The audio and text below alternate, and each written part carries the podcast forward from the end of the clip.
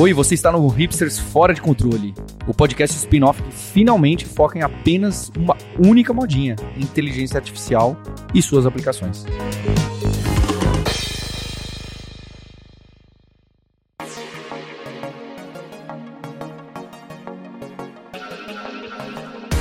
Olá, hipsters! Estou aqui mais uma vez, Marcos Mendes, com a enorme responsabilidade e missão de trazer um episódio bacana para vocês do Hipsters Fora de Controle. E a casa cheia aqui nesse episódio, de umas pessoas bem bacanas que vocês já conhecem, um convidado muito especial também. Estão por aqui o Sérgio Lopes, CTO da Alura, Mário Souto, deve soltinho, lá do Nubank, e também o William Domingues, que é CIO da Pascoaloto. Tudo bem com vocês? Tudo ótimo, tudo jóia. Vamos lá. William, é um prazer enorme ter você aqui é, no podcast para conversar com a gente hoje. A gente tem, nos últimos episódios, conversado entre a gente de ferramentas e estudos que a gente tem visto é, que a gente tem ou aplicado no dia a dia ou que tem uma promessa bacana aí para o futuro e é sempre bacana a gente ter nos episódios as pessoas de fora também que trazem um olhar novo uma ferramenta nova, especialmente de mercados é, tão distintos do nosso aqui, da parte mais voltada a desenvolvimento e ensino, etc. Então, Pascoaloto com o, o, a missão aí, o Contact Center de, de cobranças, né?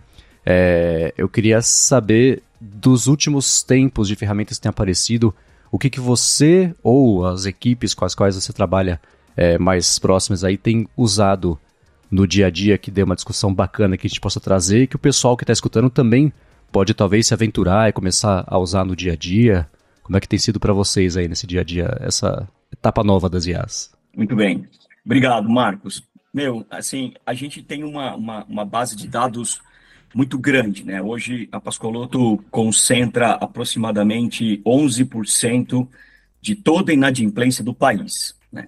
E isso é muita informação, são muitos dados que chegam dos nossos clientes, né? A maioria dos nossos clientes são bancos e temos outras instituições também, mas o nosso forte, é, de fato, é o mercado financeiro.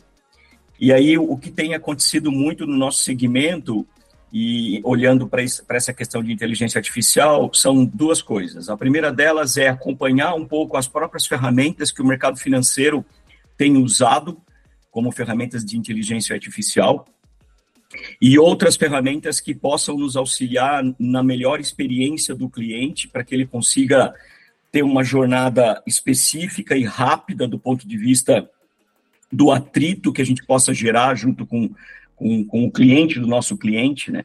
Então, basicamente, hoje a gente tem algumas iniciativas voltado para inteligências artificiais de, de bots que consigam reduzir e melhorar a jornada do nosso cliente, que ele consiga, inclusive, interagir com a ferramenta e, e colocar a sua situação financeira, dizendo: olha, eu não consigo pagar isso, eu posso pagar isso, e a ferramenta devolve para ele, tá bom, eu vou refazer o cálculo e, e te proponho essa forma. Então, existem ferramentas específicas, e aí a gente pega um pouco carona do que vem vindo do, do mercado financeiro. A gente também tem usado ferramentas, e aí são várias POCs que a gente tem feito sobre Speech Analytics, porque para nós é, é super importante é, entender o que as pessoas falam nas chamadas, quando nós telefonamos para as pessoas, né? Nós fazemos milhões e milhões de ligações telefônicas, né? Então a gente precisa é, achar uma, usar uma ferramenta que consiga traduzir o que as pessoas estão falando em dados para que isso melhore a nossa jornada de acionamento, melhore a jornada da própria pessoa, de forma que nós sejamos assertivos em, em relação à, à, comunicação e à negociação com, com, com, com, aquele, com aquele devedor que está negociando com a gente do outro lado. Né? Do outro lado, a gente tem trabalhado começamos um trabalho próximo com um dos maiores players de, de RP que nós usamos aqui, o, o SAP. Nós estamos tentando entender que tipo de ferramentas de inteligência artificial da ferramenta pode nos ajudar na, na, na melhor análise das nossos, dos nossos registros financeiros, das nossas notas fiscais, dos lançamentos contábeis que a companhia faz. E na área de marketing, aí o pessoal tem surfado algumas ferramentas mais bacanas, ferramentas que fazem geração de conteúdo, como o Chat GPT, ferramentas que fazem, que auxiliam na geração das imagens dentro da área de marketing. A gente gera muito material interno e material externo pra, da, da, nossa empresa. Então, o time de marketing também tem, tem experimentado algumas ferramentas de inteligência artificial de geração de imagens e de, de comunicação. Então, lá é um, são ferramentas mais bacanas de pilotar.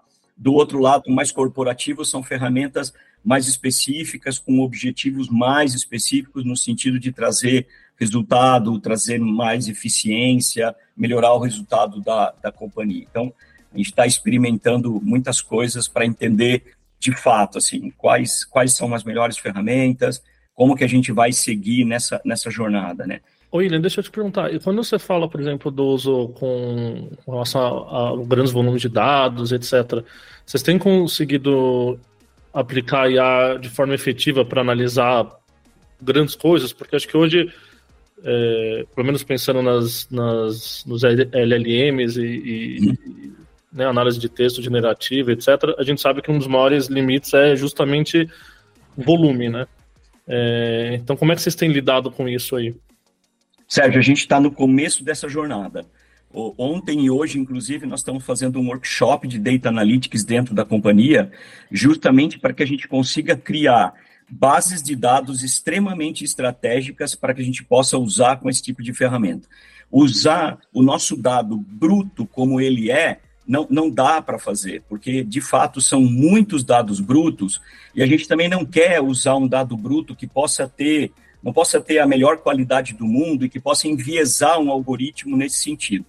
Então, nosso primeiro trabalho, olhando para dados massivos em relação à inteligência artificial, é um trabalho com alguns passos para trás, que é criar uma base de dados de analytics com assuntos específicos da companhia, que possa aí sim a gente avançar um pouco mais e usar ferramentas como LLM para trazer insights é, é, relacionados a essa base que a gente vai tratar. Então, a gente está dando alguns passos para trás para criar uma base de dados consistente, com muita qualidade, para poder avançar em relação a isso. Bacana. E você. É, eu vou fazer perguntas que eu sei que talvez você não possa responder de informações proprietárias, de números, etc. Mas eu, como curioso da tecnologia, é, é, isso vem de um lugar de curiosidade e. e... Pelo, pelo, bem da ciência, pelo bem pelo da ciência. bem da ciência, mas é claro que se você não puder falar, você não pode falar Sim. e fica tudo certo. Mas ao empregar essas, essa nova geração das ferramentas para fazer, especialmente a análise das conversas e os, os cálculos, etc vocês têm notado um aumento na quantidade de acordos, redução de inadimplência dos parceiros versus esse período pré e as mais modernas com, com esse tipo de aplicação? Marcos, eu vou, eu vou, eu vou te responder é, da seguinte forma. A gente percebe é, ao, ao, trabalhar, por exemplo, um, speech analytics, levando em consideração e lembrando que nós estamos ainda numa fase de testes, né? A gente ainda não está aplicando isso de forma massiva. A gente consegue entender claramente que podemos mudar a forma como acionamos, podemos mudar a forma como discutimos a questão da dívida com a pessoa, que isso certamente vai trazer uma, uma melhora significativa no, no resultado. Eu não tenho hoje um resultado para dizer, olha, o, o ESIS era 12% e agora com o 2B foi para 27%. Uhum. Um caminho para ser seguido que antes da gente olhar para o resultado que pode acontecer, nós queremos ter a certeza de que a forma como nós estamos nos comunicando com as pessoas com quem ligamos estão dentro, primeiro, do contexto que a gente combina com o nosso cliente, porque o cliente também nos passa uma série de parâmetros que ele quer que a gente converse com a pessoa.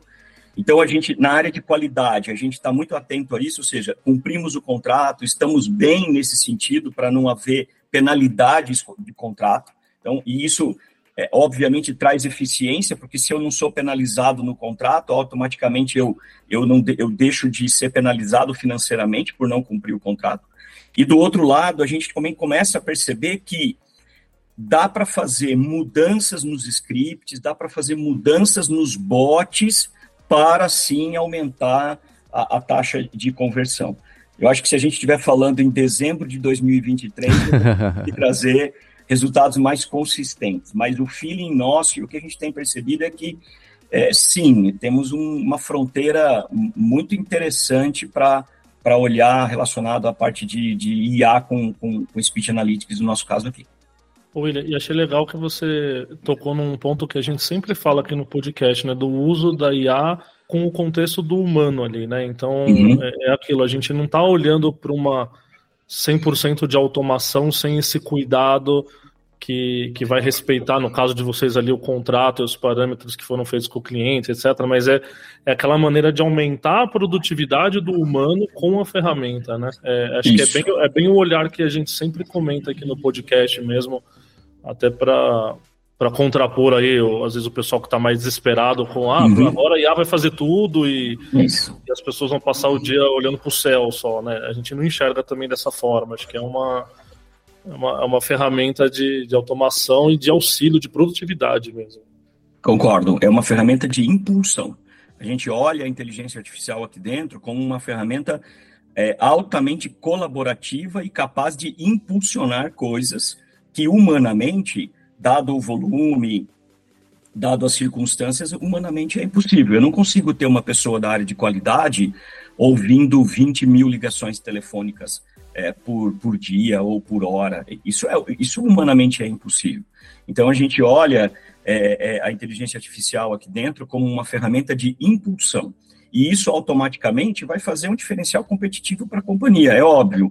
Mas o nosso, se você olha o nosso top 5 de aplicações de inteligência artificial, a gente não está olhando em fazer redução de headcount entre os, os top 5 só porque a inteligência artificial vai fazer isso, não.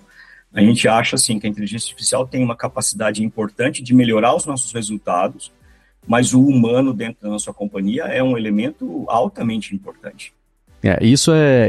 Eu acho que a, a operação toda da empresa de vocês, especialmente no uso, não só no uso da IA, mas ou na divulgação, na abordagem do uso da IA, tudo tem que ser feito com bastante cuidado, porque como o Sérgio falou, né, existe essa visão pessimista. Existem diversas visões pessimistas sobre o emprego da IA, não falta por Sim. esse tipo de coisa, né?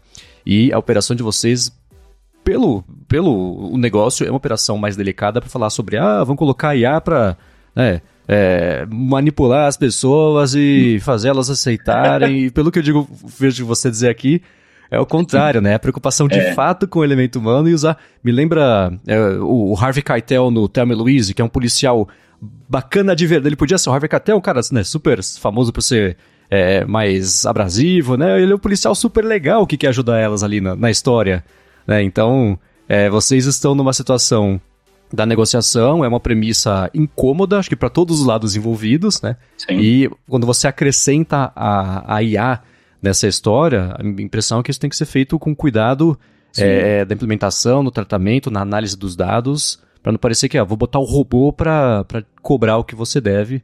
É, é, é, é, menos draconiano, bem menos draconiano exatamente. do que isso. Né? Sim, exatamente. E, e, e, e, William, eu imagino também que no, no, lado operacional você deve estar enfrentando um baita desafio de infra, né? Porque o Sem custo dúvida. de manter toda essa, todo esse pool de dados e conseguir processar essa informação e conseguir habilitar que seja útil como ferramenta para as pessoas trabalhar é muito caro também. Sim, sim, eu concordo com, com você plenamente, assim. A gente tem, em, em, termos de tecnologia, falando de tecnologia, a gente tem também o desafio de segurança da informação. Esse é um, um, um ponto é, super importante, né? É, a gente tem aqui uma, uma preocupação é, gigantesca com, com segurança da informação. Então, é um, um, uma dificuldade grande de equilíbrio. Assim, não é fácil encontrar o equilíbrio entre avançar rumo a uma ferramenta que consegue realmente trabalhar com muitos dados e, ao mesmo tempo, ser seguro, e isso trabalhando sobre um denominador chamado budget. Né? Não é fácil equalizar isso tudo dentro de, de, uma questão orçamentária. Ontem nós falávamos no, no nosso é, workshop que trabalhar em cima de data analytics, olhando para inteligência artificial, tirando a parte bacana de trabalhar com essas ferramentas, é super importante que os projetos tragam uma visibilidade sobre o retorno sobre o investimento que vai ser feito. Né? Assim, Sim, só, senão vira né? só um, um, grande playground, né? Você tá Isso. puxando paradas, é legal, mas... Isso, é, é, é, óbvio que a gente quer sinalizar para o mercado nosso, né, o mercado financeiro em específico, que nós estamos na vanguarda nesse, desse ponto no nosso mercado, mas os acionistas do outro lado, na, na, nas nossas reuniões, também precisam entender como que isso para de pé do ponto de vista de, de, investimento, do ponto de vista de custo dentro da companhia, né? O que a gente tem feito são discussões muito amplas com os principais players de, de data center né, no mercado, para justamente entender como que qual é a melhor ferramenta, qual é a melhor forma nesse sentido para fazer com que essa equação toda pare de pé. Mas, Mário, é, é um, é um desafio é, gigante, porque se você erra no formato do Data Analytics que você vai fazer para inteligência artificial, isso cresce exponencialmente no nosso mundo do dia para a noite. A gente dorme de um jeito e acorda com sete vezes mais caro do que como a gente foi dormir. Então é um, um desafio gigante. A gente, é, a gente acredita que fecharemos 2023 com muitas dessas coisas equalizadas para entrar com um orçamento de 2024 é, com, com muita transparência e clareza para os investidores, para os stakeholders da companhia, dizendo: olha, é para cá que a gente vai. A primeira onda de inteligência artificial vai custar isso para a companhia e os retornos esperados são esses. Seguimos, seguimos. E aí a gente Bom. entra mais em governança. Mas é um desafio é um, gigante. É, é o equilíbrio delicado, né? Da, da inovação, do, tá, do, do, conseguir antever, o investimento nisso, a, a aposta, porque quem, quem, vê de fora, às vezes que, sei lá, vê, ah, não, mas é só um hype, aí você fica tipo, não, tem alguma Isso. coisa aqui. Como explorar para não ficar um negócio só máquina de jogar dinheiro fora e tudo mais. Isso, exatamente, é, é difícil. É, é, eu tenho um, um, time especialista e, como eu falei, tem os outros players que nos ajudam, porque a gente também quer passar para pro, pro, os nossos stakeholders que no momento em que a gente decide ir adiante com essa tecnologia e o quanto ela pode trazer de retorno para a gente, a gente quer é, não ficar dando passo para trás depois por erros orçamentários ou por erros estratégicos de, de adequação de ambiente ou de uso errado de uma tecnologia X ou Y. A gente, eu tenho uma consciência muito clara que o rollback de um projeto de inteligência artificial pode custar sete vezes mais caro do que ter escolhido a ferramenta e ter ido adiante. Então, é um, é um desafio grande. Estamos estudando muito, testando muito, conversando com muita gente para não errar. Né? E você está comentando sobre o uso dessas ferramentas. Estão aparecendo ferramentas já voltadas para a operação, para o negócio geral de vocês? Ou é uma coisa que é, vocês estão pegando ferramentas? Eu vou usar o, o ChatGPT, as coisas de OpenAI, etc., como exemplo, mas essas que estão aparecendo para todo o mercado e a equipe aí dentro está moldando isso para a operação de vocês? Aqui tem, tem, tem dois pontos, né? É, é óbvio que a gente tem uma, uma, uma parte muito voltada para o uso dessas, dessas APIs de mercado para fazer testes. Principalmente com OpenAI, ChatGPT, a gente está olhando para isso, né? Mas, por outro lado, a gente também entende que os nossos modelos, eles estão muito mais voltados para alguma codificação específica por conta da estatística que a gente precisa aplicar nos nossos modelos, do que uma ferramenta meio que avançar, avançar, concluir, sabe? A gente, a gente entende que, que o nosso modelo, quando a gente olha para acionamento é, da pessoa, ele é um modelo mais complexo. Quando eu olho para uma ferramenta, por exemplo, um chatbot ou alguma coisa assim, aí eu digo que eu estou mais próximo de, de APIs de mercado, em que eu consigo me conectar numa ferramenta brasileira ou estrangeira, que pode colocar motores de inteligência artificial olhando para o meu, meu chatbot, seja ele para o WhatsApp ou para uma ferramenta nativa web. Então, eu tenho os dois, mas eu acho que para modelo de acionamento, eu, a gente sente que modelos estatísticos mais complexos serão necessários e ferramentas desenvolvidas mais sob medida serão necessárias. Uhum. Legal. E a tomada de decisão de qual ferramenta continuar, qual é o prazo que você ou sua equipe, vocês estabeleceram para fazer essa análise do que está funcionando, do que é melhor mudar, porque como você próprio comentou, né? Você percorreu o caminho errado, por menor que ele seja, pode sair muito mais caro para corrigir, dar ré e voltar para o caminho certo. Então, como é que está sendo esse processo de análise do que está funcionando e qual o prazo que vocês dão para tomar a decisão e falar, não, vamos mudar aqui, acertar aqui, troca a ferramenta, ajusta? Nós, como, como eu comentei, nós fizemos algumas POCs com algumas ferramentas. É, aparentemente, uma, uma boa parte delas funciona. O que a gente está fazendo agora é, criar um grupo de profissionais dentro da companhia para o desenvolvimento das bases que serão expostas para essas ferramentas. Então, a gente já tem é, uma ferramenta eleita para efeito, por exemplo, de chatbot com, com, com WhatsApp, a gente já tem isso mapeado. A gente já tem também bem claro a ferramenta de Speech Analytics. O que a gente está fazendo agora é estabelecer as bases de dados que serão realmente usadas para essa finalidade. Então, muito provavelmente até outubro, a gente deve ter essas bases de dados todas muito bem definidas dentro da companhia.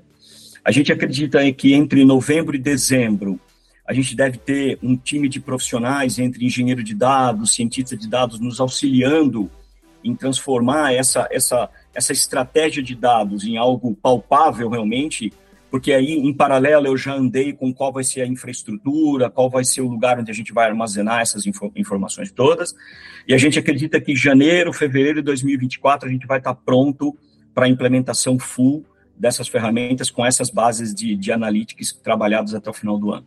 Então veja que é um processo não é para agosto, né? E a gente não começou a testar o mês passado, a gente já vem testando isso de algum tempo. Uhum. É, porque, como você mesmo comentou, é, é, um processo complexo, né? Não, é um processo complexo que precisa ter muita, muita atenção na escolha. Mas o nosso prazo é, é mais ou menos isso que eu, que eu, que eu trouxe aqui para você. Legal. E agora, no seu dia a dia, no seu trabalho, você acorda, trabalha o dia inteiro e vai dormir. No seu trabalho, como é que as ferramentas de IA têm mudado o, enfim, o, o seu dia a dia? Como está afetando as, as, que você usa pessoalmente? Quais que você fica confortável em compartilhar aqui com a gente? Não, sim, não, sem, sem problema. Cara, eu acho que assim, a, a número um ainda continua sendo o chat GPT. Uhum. Eu ainda uso bastante ele para, principalmente para é, conseguir dados relacionados a pontos de vista ou é, é, alguma coisa do tipo é, comprovar uma, uma, uma, ideia que a gente possa estar tá tendo. Eu uso, eu uso bastante ele. Nos cases desse workshop de Data Analytics que a gente está fazendo, todos os cases, eu, a maioria deles eu desenvolvi dentro do chat GPT, com a complexidade que eu queria que ele fizesse. Então, isso impulsiona a minha produtividade em passar conhecimento, né? e, e, e foi muito legal porque ele desenvolveu cases de vários mercados, de hospital, de locadora de carro, de lavanderia, ou seja, que foge muito do mercado que a gente está inserido, mas que é importante trazer para as pessoas que estão ali naquela, naquela audiência, né? Então, eu diria para você que o número um é o, é o, é o, é o, é o chat GPT, eu uso ele bastante para fazer é, alguns testes de hipóteses, algumas coisas. Tenho testado algumas ferramentas, como Gama.app, para ver o quanto ela vai ser é, produtiva na criação de slides de PowerPoint, porque eu sempre estou envolvido com alguma coisa que preciso criar conteúdo. E às vezes, entre o tempo em que você vai apresentar alguma coisa e o tempo que você tem para produzir, é, eu fico pensando, poxa, eu queria muito uma ferramenta que eu pudesse jogar várias informações de tudo que eu já tenho dentro aqui da minha espécie, da minha Wikipedia aqui, e ele pudesse criar. Então, eu estou testando alguma, algumas aplicações nesse sentido, e estou testando algumas de, de, de, Speech Analytics também, por, por particular mesmo, para poder entender. Mas aí, o número um ainda é o, o, o chat GPT, nesse, principalmente em teste de hipóteses.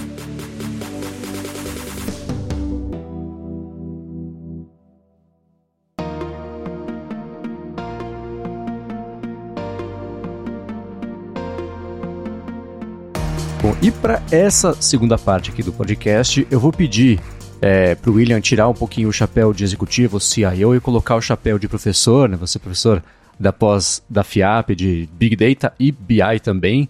É, a gente tende a trazer para a segunda parte aqui do podcast ou estudos ou tendências, é a parte que o Paulo costuma falar que é a parte mais viajada aqui. Então eu queria puxar um pouquinho desse, desse espectro aqui das suas impressões mas talvez ainda aliados é, ao negócio da Pascoaloto, é, o caminho que você vê, não isso da, você comentou, né, assim, para começar o projeto, botar no ar agosto do ano que vem, sei lá. É, mas daqui 5, daqui a 10 anos, o impacto que isso pode ter na operação de, de empresas como a, a, onde você trabalha, que o, o, a minúcia do contato do elemento humano é muito importante. Né? Então, é, como essas coisas podem andar juntas aí. E, enfim, não só nesse mercado específico, mas em que, eles, o, que o elemento humano é bem importante. Bem, pergunta difícil. Vamos ver se, se eu não saio bem aqui nesse sentido. Vai dar bom, vai dar bom. Só, só, solta o coração, solta o coração que vai. Muito bem. Cara, a gente está muito atento é, ao movimento dos clientes dos nossos clientes, né? Assim, e, e, uma coisa que eu, que eu falo muito aqui dentro da, da companhia, assim, a gente tem que olhar para as experiências que as pessoas estão tendo e tentar pegar carona nisso, né? Então, eu, eu acredito que dentro de um, de, um, de um prazo médio, aí, como você trouxe aí, de cinco anos, eu só tenho uma certeza que tudo vai ser muito diferente do que nós estamos falando hoje. Assim, isso, isso eu, tenho, eu tenho certeza absoluta. O que eu acho é que as pessoas estão cada vez mais é, se distanciando do ponto de vista de tomar decisões baseadas em conhecimento próprio e, e aceitar as decisões propostas por algoritmos de inteligência artificial. Eu acho que o que a gente vai ver no futuro, no, no meu, no meu mercado principalmente, é, e óbvio que isso anda junto com uma melhor econômica, um, resultados econômicos do país, né? É, é óbvio, né? Dado o mercado que eu tô, que eu tô inserido, eu acho que, que no futuro, assim, a forma com, com, como a gente vai falar com as pessoas e as propostas das quais elas vão poder resolver as questões financeiras vai passar muito por opções A, B, C, D e E, propostas por um algoritmo que já leu o dataset da, daquela pessoa, já sabe se ela está trabalhando porque foi no LinkedIn e viu, já tem uma ideia do poder aquisitivo dela e, e, e para ela vai ser tudo tipo, tá bom, eu vou com a opção C, né? Acho que as pessoas, é, dependendo da, da forma como elas serão expostas em relação às ferramentas de inteligência, elas estarão mais expostas a opções já prontas do que a possibilidade de dissertar algo próprio relacionado a essa decisão. Assim, eu vinha tendo uma, uma, uma, uma conversa esses dias com, com o Eduardo e eu falava assim, olha, eu acho que no futuro se você for passar num, num PA de um hospital e, e, o médico te atender e, o, e, a ferramenta de inteligência artificial disser para o médico, tome dipirona, dê dipirona para o William, mesmo que o feeling do médico diga é melhor o paracetamol, eu acho que ele não vai ser contra o que o algoritmo vai dizer para ele dar de dipirona, por dois motivos. Assim, eu acho que a dipirona vai ser rápida porque o algoritmo já está olhando para uma eficiência de atender X pacientes por hora e aí ele não vai querer contrapor.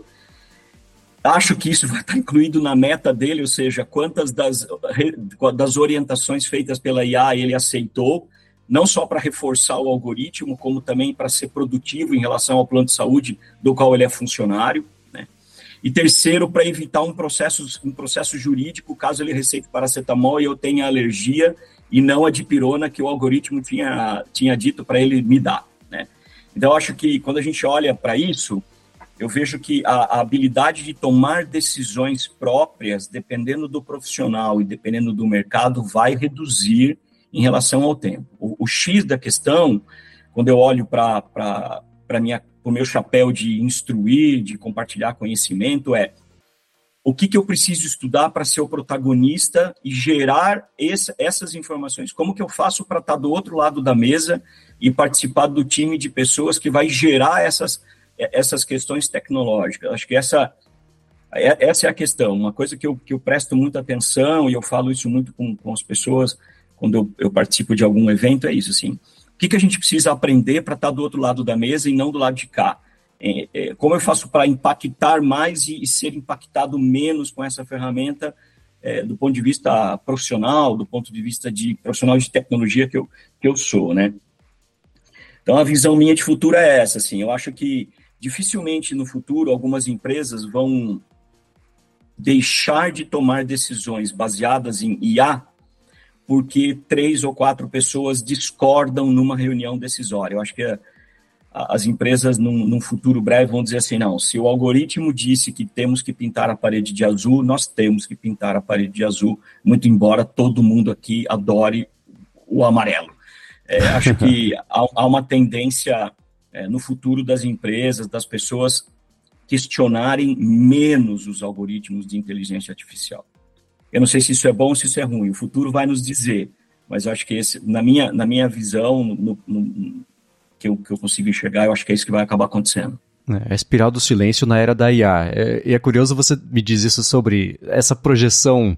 É, né, eu comentei de 5 a 10 anos, mas hoje a gente vê as notícias tipo, ah, carro cai no rio, a pessoa falou que o GPS mandou virar à esquerda. Não tinha rua, caiu no rio, né? Então hoje em isso, dia, né, é. já existe essa. Já é um oráculo de, já, né? Exato, é. né? De seguir a instrução. Você tá vendo que não tem rua ali. Segue do mesmo jeito porque o GPS mandou, né? Isso. É, então, no mundo da medicina, o que eu tenho visto já de ferramentas que existem, que estão sendo aplicadas, elas são. Elas fazem a inter, não é exatamente interface, mas é uma terceira. O terceiro elemento ali entre o contato do, do médico ou da médica e, e, da pessoa que foi lá. É, para ter a consulta e, a, e, essa IA escuta e consulta bancos e já ajuda, evita da, da, do profissional de saúde ter que ficar só digitando ali o que a, o paciente está falando e, e esse contato olho no olho, isso ajuda bastante. Então... E, e isso é, é, é, topíssimo. Tipo, minha, minha noiva ela foi fazer um intercâmbio, momento, momento babaca, que agora né, ela ganhou do momento estudantil um intercâmbio na, na Europa. E aí lá nos hospitais que ela tá atuando, ela comentou, tipo, que realmente, tipo, já é nessa pegada, tipo, de ser por isso, de ser por, por ouvir a voz e transcrever a, a receita ali na hora. Então, o próximo médico que vai pegar consegue pegar o contexto com uhum. mais informação. E aí, se você, assim, essa parte eu não chegou a comentar, né? Mas sei lá, se você bota um LLM aí no meio, você consegue é, já ir fazendo esse cruzamento, tentar pegar os repositórios que eles têm, tipo PubMed, que tem todos os artigos lá e tudo mais. Eu imagino que a nível de ferramental é uma parada bem doida, assim, que dá pra chegar, sabe? Sim, tá apontando para isso. Tem coisas já hoje em dia que estão tirando proveito disso, que é super bacana. Né? E de uma outra coisa que você comentou, William, sobre você ter, por exemplo, as ferramentas à disposição do negócio de vocês para otimizar de um jeito humano a negociação. E eu fico imaginando, de um outro lado, uma pessoa também munida do chat GPT para fazer a contra-negociação, né? Assim, assuma o papel do o Jordan Belfort lá, o, o lobo de Wall Street, o negociador, bora, e me ajude aqui a, a, a reduzir o potencial que eu tenho que pagar dessa dívida. Eu fico imaginando, na prática, são dois robôs usando humanos como interface para negociar entre si uma dívida que nem os robôs vão ter que pagar, né? Então é- Exatamente. É... é um desafio. Eu, eu, eu confesso para você assim, não posso te dar spoiler, mas é um tema que está no nosso radar também. Uhum. Tá, é, porque é, isso a gente vê hoje em dia de. A, a piada é e-mails, né? A pessoa joga o bullet point no chat, no chat GPT e fala assim: chat GPT, escreva um e-mail eloquente, comprido e convincente. Sim. Aí manda, a pessoa recebe e fala assim: chat GPT, reduz isso aqui para bullet points, pelo amor de Deus. então fica esse fluxo, né? E, e a, a, comunicação mesmo, a essência ali é, acaba sendo o de menos, né? Então, e. Sérgio Mário, vocês viram algo nesta última semana, nas últimas semanas, o Mário não participou da última semana, que caiba que depois a gente discutir aqui, talvez com esse viés sobre a operação aqui do trabalho do William? Olha, eu não consigo colocar tanto na operação do trabalho do William, mas do meu trabalho está fazendo muita diferença uhum. ter colocado o Raycast no meu workflow, que ele é uma alternativa ao Spotlight da, da Apple. Ele funciona igual, na, na essência, assim. Só que ele tem um ecossistema de plugins open source muito maneiro. Então, tipo, você consegue integrar, por exemplo, eu uso a YubiKey, né? Que é aquela chavinha para você fazer o two-factor com device físico mesmo, sem ter o segundo celular e tal. E aí você consegue integrar a YubiKey direto no Spotlight. Então, tem essa parte mais base, mas o mais legal para mim é que ele tem integração direta com. Tem, tem um plugin lá do ChatGPT, por exemplo. Então, dentro dele você consegue escolher qual é o modelo, você consegue gerar imagem com o Dali. Então, para mim é muito massa não depender do software que eu estou usando ter implementado o, a IA de fato. Porque foi até um ponto que eu até acabei trazendo, né? Pra mim, uma das coisas que me incomodava era precisar sair, trocar de aba, e aí, tipo, eu tô num contexto de terminar um documento, aí eu mudo para um chat, copio, colo, volto, e agora fica um pouco mais natural, que é tipo, eu só tô escrevendo e eu mantenho na mesma tela o fluxo de trabalho ali, sabe? Eu acho que isso até mudou um pouco para mim, né? Eu acho que talvez eu tô numa visão muito mais de talvez a IA ser como se fosse um, um, um, push notification, algo do gênero assim, que você não bota no meio da sua interface, mas você integra com o sistema operacional para essa IA vir no, no, no, pacote ali, e não só a gente trazer como feature, assim, sabe? Dentro dos softwares mesmo. Claro, tem casos que funcionam muito bem, tipo na, na Lura com a Lure, no Duolingo, com o Duolingo Master Blaster Blaster que eles têm lá e tal.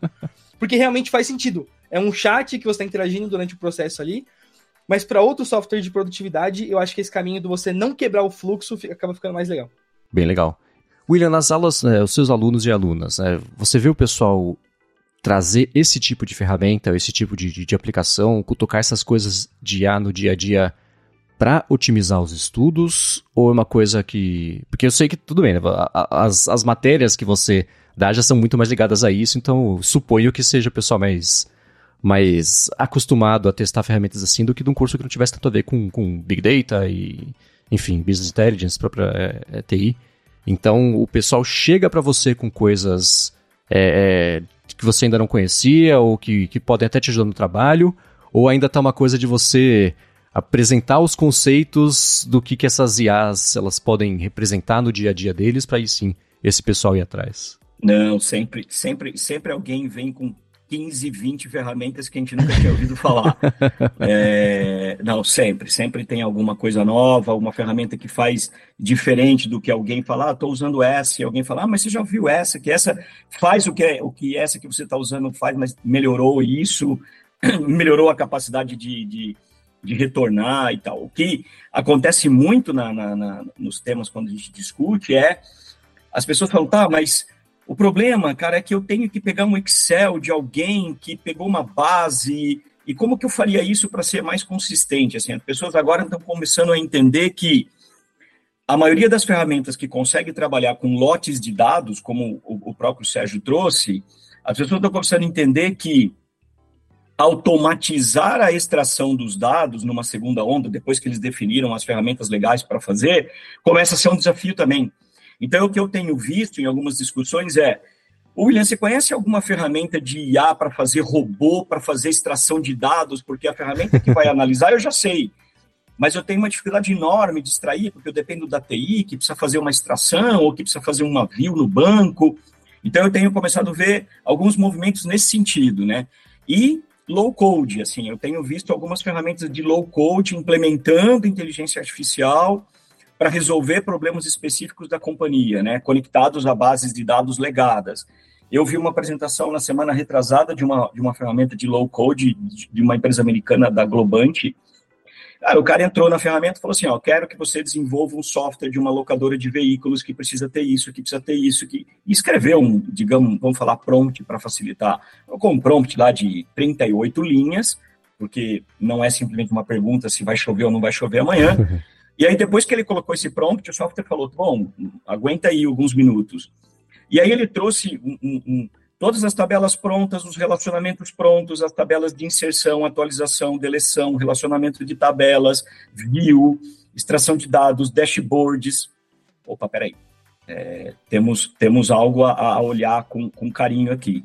Então, uhum. acho que as pessoas agora, nas conversas que eu tenho, nas discussões, em sala de aula, elas estão olhando para isso, assim ferramentas que consigam automatizar a extração de dados, assim, ferramentas de IA que consigam implementar RPA de forma fácil, sem depender de grande codificação, é, e algumas ferramentas de low code para a criação de sites verticais, de softwares verticais. E tem um ponto nessa, e tem um ponto nessa visão que eu não sei se eu estou sendo muito distópico aqui, que eu acho que pode acabar gerando tal, assim, talvez uma descentralização de muitos softwares que a gente tem, né? Sem dúvida. Porque tipo, por que, que eu vou pagar a bica que o Gira me cobra para fazer as paradinhas deles lá?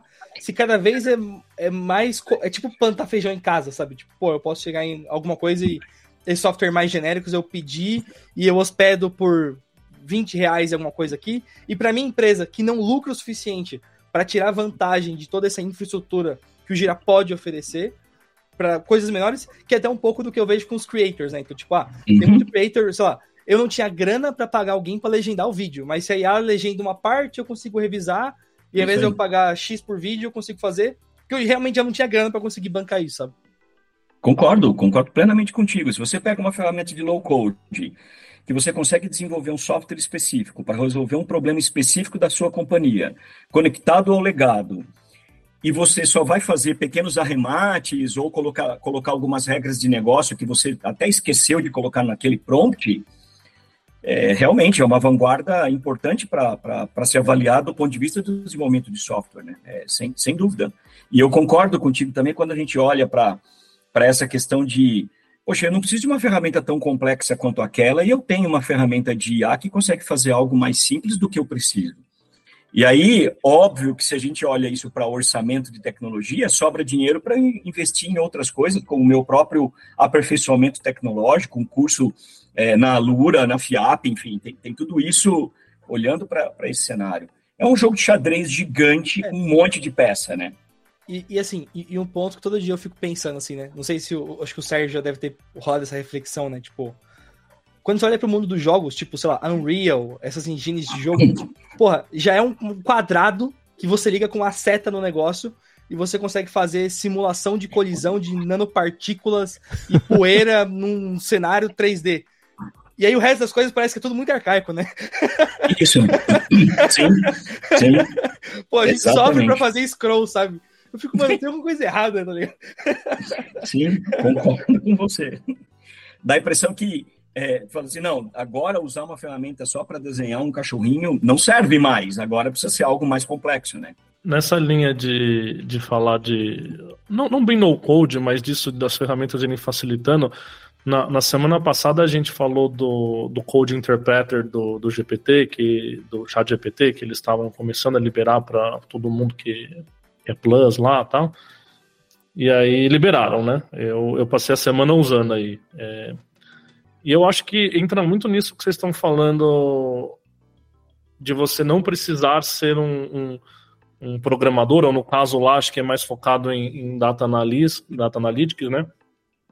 Mas é, é, impressionante, porque você realmente você descreve o seu use case ali pro, pro chat GPT, e ele, por trás dos panos, vai fazer o, como se fosse um Jupyter Notebook ali, um script Python com algumas libs já, né, a gente que é que é programador aqui sabe como é que funciona, sim, mas, o ponto, mas o ponto é que ele encapsula o negócio inteiro é e ele roda a análise ali, plota gráfico, faz análises complexas. Claro, quanto se você for um estatístico, acho que é legal porque ou alguém que manja de técnicas matemáticas e estatísticas, você vai conseguir guiar ele melhor para fazer análises mais complicadas. Mas mesmo análise simples, é, que qualquer pessoa quer saber, ah, pô, eu tenho essa, essa planilha aqui com sei lá, transações da minha empresa ou qualquer coisa assim, da, da minha lojinha e etc. Eu quero é, ver uma tendência, quero entender qual seria o impacto se eu desse um cupom de desconto e coisas desse tipo, né? Que às vezes as pessoas não, não, não sabem fazer, querem fazer, né? Mas não tem essa desenvoltura, mesmo ah, é só abrir no Excel e fazer, mas não é todo mundo que sabe, né? E eu acho que essa, isso da IA e, e dando voz para esses grupos que têm essas necessidades e, e, e, tal. Eu vi, eu vi muito, cara, o Code Interpreter, eu particularmente estou encantado, assim, acho que é um foi um, um, um, avanço bem importante lá do chat GPT, que o pessoal já está falando bem dele há alguns meses, mas era muito limitado, né, um beta limitado. Agora que eles abriram para todo mundo, é, você vê o pessoal conversando lá no, no Twitter e tal, nossa, é, é impressionante, é, tem umas coisas bem bacanas. Eu não testei ainda, Sérgio, vou, eu vou testar. Eu não testei ainda. Inclusive, vou dizer um negócio aqui. Eu, eu vi gente falando ali no, no Twitter, tem um pessoal meio exagerado, né? Tudo bem, no Twitter tem ah, muita gente exagerada, né? é, mas o pessoal tá brincando e tá chamando o chat GPT com Code Interpreter de GPT 4.5.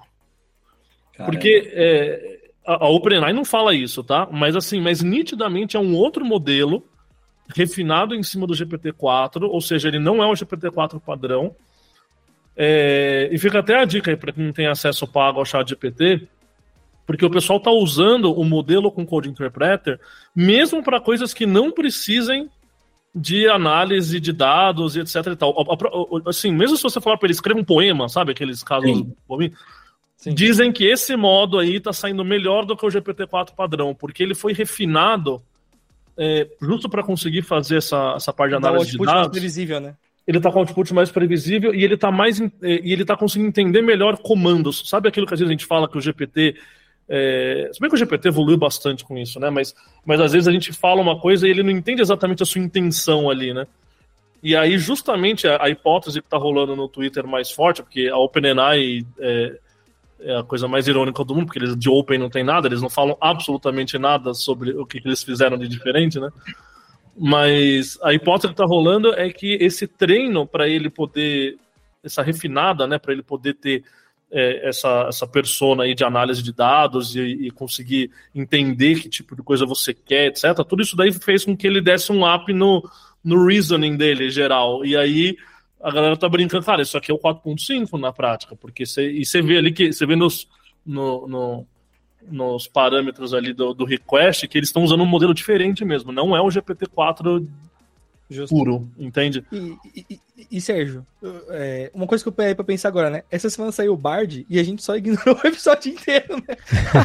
É verdade. Pô, eu, vou, eu, vou, eu, vou, falar. Isso é muito sério. Eu vou, eu vou falar que assim, eu, eu tinha, eu tinha notado. É que a gente o chat GPT do Google, né? Ele perdeu. é, é isso, verdade. Bard. É que a gente se empolgou nos outros assuntos, mas eu anotei aqui, porque, porque, assim, eu acho que essa semana foi uma semana bem importante para LLMs, viu? Uhum. É, eu acho que a gente teve, né, na sexta-feira passada, então justamente quando saiu o episódio anterior, a gente teve o lançamento do Code Interpreter, e aí toda essa análise que o pessoal tá falando do chat GPT 4.5, sei lá o quê. E aí, no meio da semana, acho que a gente teve duas coisas bem importantes, que foi é, a liberação do Bard, para o Brasil e para a União Europeia, mas não só isso, né? Em português e outras 40 línguas e, e o Bard com mais recursos. Então, para ser bem sincero, Mário, eu, eu brinquei com o Mário. É, com, eu brinquei com o Bard essa semana, Mário. E aí eu, eu achei ele melhor do que quando eu testei na primeira vez. É, não, não, o ChatGPT ah, não. É, é. O Bard quando saiu. Ah, tá. É, não, é, eu, eu, também achei, assim. Eu acho que eles estão evoluindo lá, então é, eu tenho um pouco de medo aí de, de ser um dos cenários de quem ri por último ri melhor, sabe? Eu acho que a gente não deve é, deixar o Bard de lado aí. Ó, Inclusive o Bard, mais, tá? o, o, Bard já tinha aquele modelo de executar Jupyter Notebook antes de sair o code, sim. o code interpreter do, da OpenAI. E tem, e tem um ponto que eu tô muito de olho, que é, eu acho que o Bard por ter essa integração talvez com, com Colab e outras paradinhas assim, com, com Repoit lá, vai habilitar você plugar via comando muito desses softwares genéricos que tem 10 mil parâmetros e botões que você clica para fazer, sei lá, modelo de voz e coisa assim. Mas o mais importante é a integração com o Google Docs e o Spreadsheets já é, no plano empresarial. Então, se a sua empresa tem o plano empresarial, você vai poder usar a IA ali dentro, coberta legalmente, se a sua empresa passar no time de fraude InfoSec lá. E isso eu acho que vai ser bizarro em adoção, assim, sabe? Tipo, talvez o ChatGPT seja mais para construção de produto, mas a nível de empresa, só a galera usando o Google Docs, Spreadsheets, vai dar um caldo bizarro na Microsoft aí. E talvez até com, com esse olhar de. Porque o pessoal tem um pouco de medo, né? De sair fazendo upload de um Excel da empresa ali tem, na OpenAI, né? Tem. O pessoal não tem medo, as empresas têm de medo. É, você pode deveriam ter medo. Nem, é, deveriam, ter, deveriam não fazer isso. Você pode ser demitido. Não suba um documento uhum. da sua empresa no chat GPT, por favor. Não, é Pelo bem do seu, do, da sua comida. É isso. Mas... Não, não suba o balanço da, da companhia no chat GPT. Não faça isso. nem, nem, código. Não, não usa chat GPT para fazer é teste unitário. Você pode perder seu emprego. Tô falando sério. Exatamente. Concordo com você, Mário. Não, não use para isso. Se for, espera a empresa pagar o tipo o GitHub Enterprise, que tem uma cláusula de contrato que se compromete a X coisa. Toma muito cuidado em usar e a, e a OpenAI tinha anunciado, né, o ChatGPT Business, quer dizer, anunciado, pré-anunciado, uhum. e ainda não saiu, né? Eles estão enrolando. É, tem, tem, algumas empresas que tem já. Tipo, a nível mundo, tem algumas empresas testando e aí rola, assim. Mas mesmo essas empresas não usam a interface do ChatGPT. Essas empresas ganham acesso a uma API e essas empresas montam o cliente em cima, assim. Entendi. E aí, Até voltando, na, voltando na notícia, nas notícias da semana de LLM, acho que então a gente falou do Code Interpreter, falou do Bard. É, acho que o terceiro ponto importante foi o lançamento do Cloud 2 da Anthropic, que né, a Anthropic, que acho que é hoje a maior concorrente ali da, da OpenAI, ou, ou tenta se colocar, né? Eles. Eles, eles dizem é, que são. É, é a Coca versus Pepsi, sabe? Ninguém toma Pepsi, mas tá lá, dizem que é. é tô brin... Eu acabei de incomodar todos os é, fãs de Pepsi, mas tá bom. É, e aí o, o, a Anthropic lançou, o, eles tinham esse modelo que é o Cloud, né, deles, é, já há algum tempo. Pra ser bem honesto, eu achava bem meh, não sei vocês aí, o Cloud original. E aí eles lançaram o 2 agora, com várias coisas novas. Então, por exemplo, a primeira grande diferenciação é que o treino dele é até 2023. Então, isso já uhum. dá um, um up ali com relação ao chat GPT para fatos, né?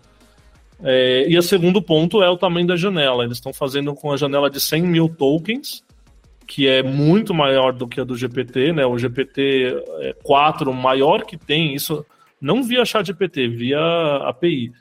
E só se você for muito amigo do Sam Altman, o maior que tem é 32 mil tokens, né? Uhum. Então eles lançaram um negócio aí com, com um triplo. É, e você. E aí você pode fazer upload de documento para ele analisar e etc. Né? E ele consegue ler. É, a desvantagem do Cloud 2 é que eles liberaram só para os Estados Unidos e para o Reino Unido por enquanto. Então, para a gente acessar aqui no Brasil, você precisa ter uma VPN, o que também não é um, tão bizarro, é só abrir a VPN ali, sei lá, um monte de Ou browser hoje em dia. Pelo também. dá para usar mas com uma limitação bem. São três, acho, perguntas por dia, uma coisa assim. É, e o Paul liberou, é verdade. Com, é, só três por dia. É isso aí. Mas é interessante. Quem for brincar com, com Cloud puro aí, então entra em cloud.ai, é o serviço novo deles, tipo um chat GPT deles. Precisa ter a VPN. Ou quem quiser só testar, como o Marcos falou, entre em poe.com, eles estão liberando três mensagenzinhas de teste por dia. É, é, interessante. Eu brinquei um pouco aqui. Para alguns casos eu senti que ele foi melhor com o GPT-4, em outros ele foi pior. Eu acho que a gente está bem naquela fase assim que é difícil você cravar, né? Esse aqui é o melhor de todos para todos os cenários, né? E, inclusive, eu vou. William já foi gentilíssimo com emprestar mais do seu tempo do que estava planejado aqui para a gente fazer essa conversa. Eu vou encerrar com uma pergunta que eu acho que fecha muito bem com esse assunto de agora. Como planejar, como lecionar Big Data e BI nesse mercado que você vai dormir, a hora que você acorda ele já mudou. Como é que tem sido para você o desafio de lidar com isso e passar o conhecimento e nesse mercado em que tá tudo mudando desse jeito, né? Cada semana é alguém que tá na frente, ferramentas novas, enfim. Marcos, o que eu tenho feito assim é muito é muito focar para que as pessoas consigam entender claramente qual é a estratégia do negócio que eles querem resolver. Assim, eu não tenho como, é, é impossível você ir para uma aula ou para um workshop, qualquer coisa, levando um PowerPoint feito da semana passada com propostas de ferramentas. Seu PowerPoint vai estar tá velho a hora que você projetar isso, né? Então, o que eu tenho batido muito na tecla com as pessoas é tentar desenvolver o máximo possível de conhecimento na geração da estratégia do negócio. E eu tenho, eu tenho tentado ser o mais agnóstico possível relacionado a ferramentas, porque não dá para acompanhar, é muito difícil e também eu não quero ser enviesado em achar que a ferramenta que eu entendo como sendo a melhor para soluções do Sérgio necessariamente é a melhor para a solução do, do, do Mário. E isso não é uma verdade no mundo que a gente vive hoje, né? Isso não é uma verdade. Então, o que eu tenho batido muito na tecla com as pessoas é focar na estratégia, desenvolver bases de dados realmente que vão funcionar e não vão gerar algoritmos enviesados, para que depois é, é, a decisão não, não reflita o que vai acontecer na prática em, em, em, relação ao dia a dia. Então, eu tenho tentado ser o mais agnóstico possível. Lógico que a gente dá exemplos, fala cases, ah, usei essa ferramenta, usei aquela. Algumas pessoas anotam e falam, poxa, que legal, eu nem, nunca tinha ouvido falar. Outras falam, pô, é legal, testei, mas para mim não funcionou, e aí eu fui para uma outra. Então, eu tenho focado muito mais na estratégia de dados, na estratégia do negócio e sendo mais agnóstico relacionado a ferramentas para que o PowerPoint que eu fiz ontem eu consiga usar ele por pelo menos mais umas duas semanas ainda. Ok, William, muito obrigado por ter emprestado o seu tempo aqui para falar com a gente sobre Imagina, esses assuntos todos. O, esse bando de link, ferramenta, dica que a gente comentou ao longo do episódio, está tudo aqui na descrição para quem quiser dar uma espiadinha. E a gente estará de volta na sexta que vem com mais um papo bacana sobre a aplicada e para onde está indo este mercado. Hipsters, abraços, tchau.